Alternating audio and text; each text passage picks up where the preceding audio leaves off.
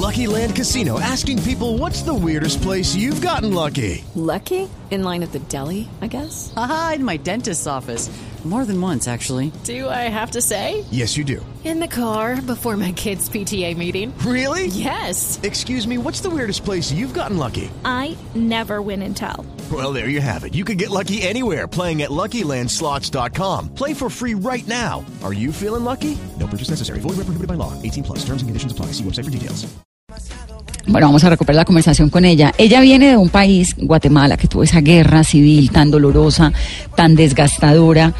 En Guatemala hubo todo tipo de vejámenes, todo tipo de violencia que usted se quiere imaginar. Y es un país que lentamente ha ido consolidándose, es un país que lentamente ha ido tratando de salir adelante en medio de una gran violencia, en medio de un gran deterioro de la sociedad civil. Es difícil hacer la paz, pero es aún más difícil consolidarla. Rigoberta, buenos días. Buenos días, ¿cómo está usted? Mucho gusto. Mucho gusto, ahora sí la escucho. ¿Cómo le ha ido en Colombia? Muy bien, un entusiasmo de las mujeres, de los jóvenes, un entusiasmo de esta este programa tan hermoso que tiene la Universidad de La Salle y gracias a los hermanos de La Salle pues que estamos compartiendo aquí varias experiencias. Sí, doña Rigoberta, usted viene de un país que pasó por un momento de muchísima violencia y por un proceso de paz complejo, con unos resultados que dejan inquietudes, porque Guatemala de todas formas pues tiene unos índices de criminalidad hoy en día que no son deseables. ¿Cómo ve con esa óptica de lo que pasó en su país centroamericano el proceso de paz de ahora en Colombia?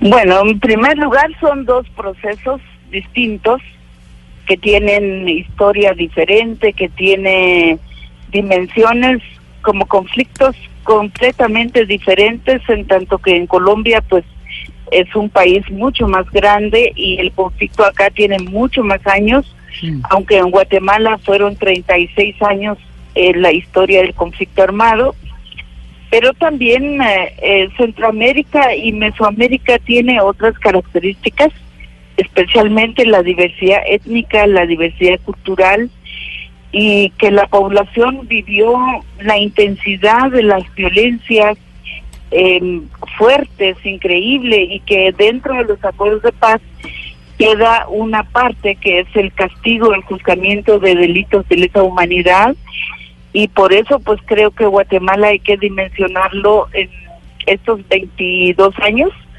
que llevamos después de la firma de los acuerdos de paz y Colombia pues apenas está en este proceso, ¿no? O sea, está en la puerta de un diálogo que esperamos que sea un diálogo multisectorial, intercultural, un diálogo diverso, que es lo que se trata de entender. Uno de los grandes de las grandes quejas que se le hace al proceso de paz en Colombia es que los autores de delitos de lesa humanidad, algunos miembros del secretariado de las FARC, por ejemplo, pasan directamente del conflicto a la política por cuenta de los acuerdos de paz, porque eso fue lo que se acordó, unas curules en Cámara y en Senado de la República.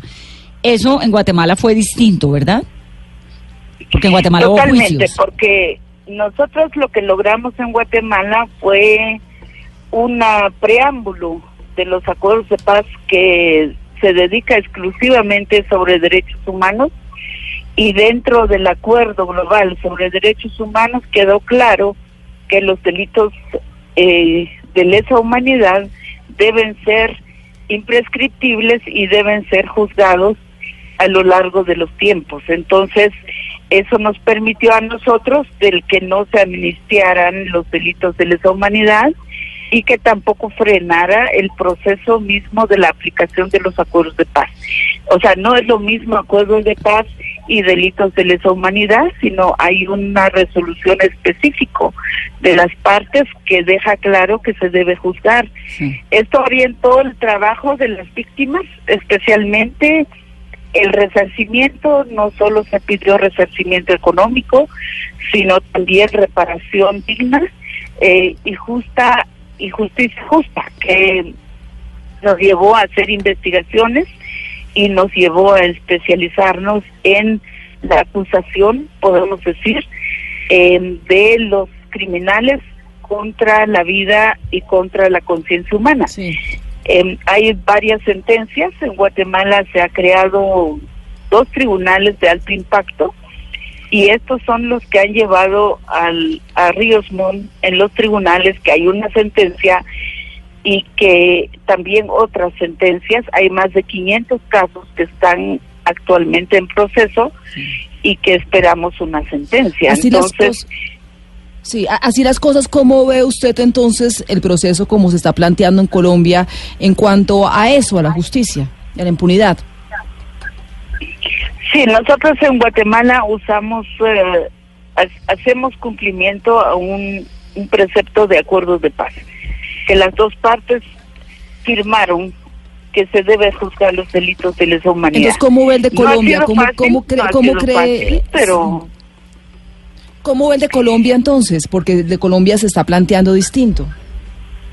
Bueno, habría que considerar cuáles son los... Eh, el, el tratamiento de derechos humanos dentro de los acuerdos de paz y ver qué es lo que plantea hacer, porque me da la impresión de que no hay un límite. En el acuerdo de paz en Guatemala solo es posible juzgar un caso de lesa humanidad si es probado, probado con peritajes, con investigación, con proceso penal, y no es que la justicia automáticamente castigue, sino que hay un proceso de investigación, hay un proceso serio de mm. sentencia, o sea, va por todas las escalas que significa la justicia nacional, la justicia penal. Pero mire que en su país incluso Efraín Ríos Montt murió sin ir a la justicia, ¿no?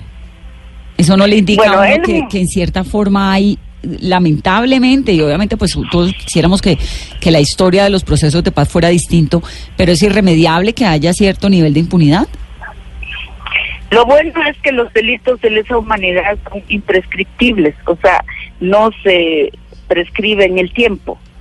Este, vivo o no vivo, el responsable, esos delitos van a ser juzgados. Pero también el caso de los monos, si usted sabe, hay una sentencia dictada por los tribunales de alto. Esa sentencia es impresionante. Esa es la sentencia que queda cuando él estaba en, en vida pero también él prolongó su enfermedad o inventó su enfermedad precisamente porque no quería ir a la cárcel, no quería morir en casa, que creo que era lo que él quería ganar, como fue en América Latina con otros uh, casos. Y pero eso no hace prescriptible el caso. Claro, no, pero pues se fue para el cielo sin pagar o para el infierno, sin, sin haber pagado eh, los crímenes tan atroces que cometió allá en, Guatemala. Doña Rigoberta, usted que se ha reunido con víctimas en Colombia, con mujeres campesinas, con indígenas, ¿cuál es la sensación que le da de esa gente ahora que no tiene encima un conflicto constante?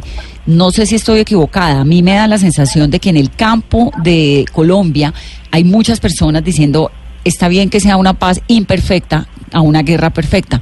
¿Cuál es su sensación?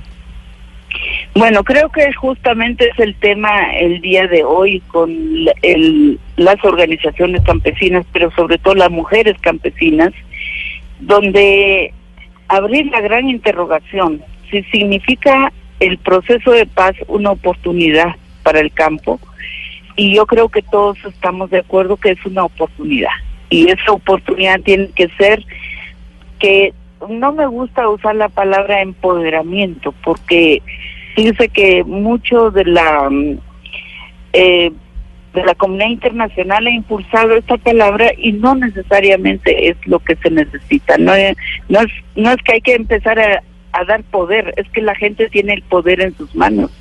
El poder de reconstruir, el poder de rehabilitar sus instituciones, de apoyar sus dirigentes y de hacer propuestas de desarrollo integral. Y creo que hay muchas oportunidades porque Colombia es un país primero mm, agrícola, o sea, no es no es eh, toda la gente que vive en la ciudad. Segundo, que es un país verdaderamente rico, biológicamente hablando, territorialmente.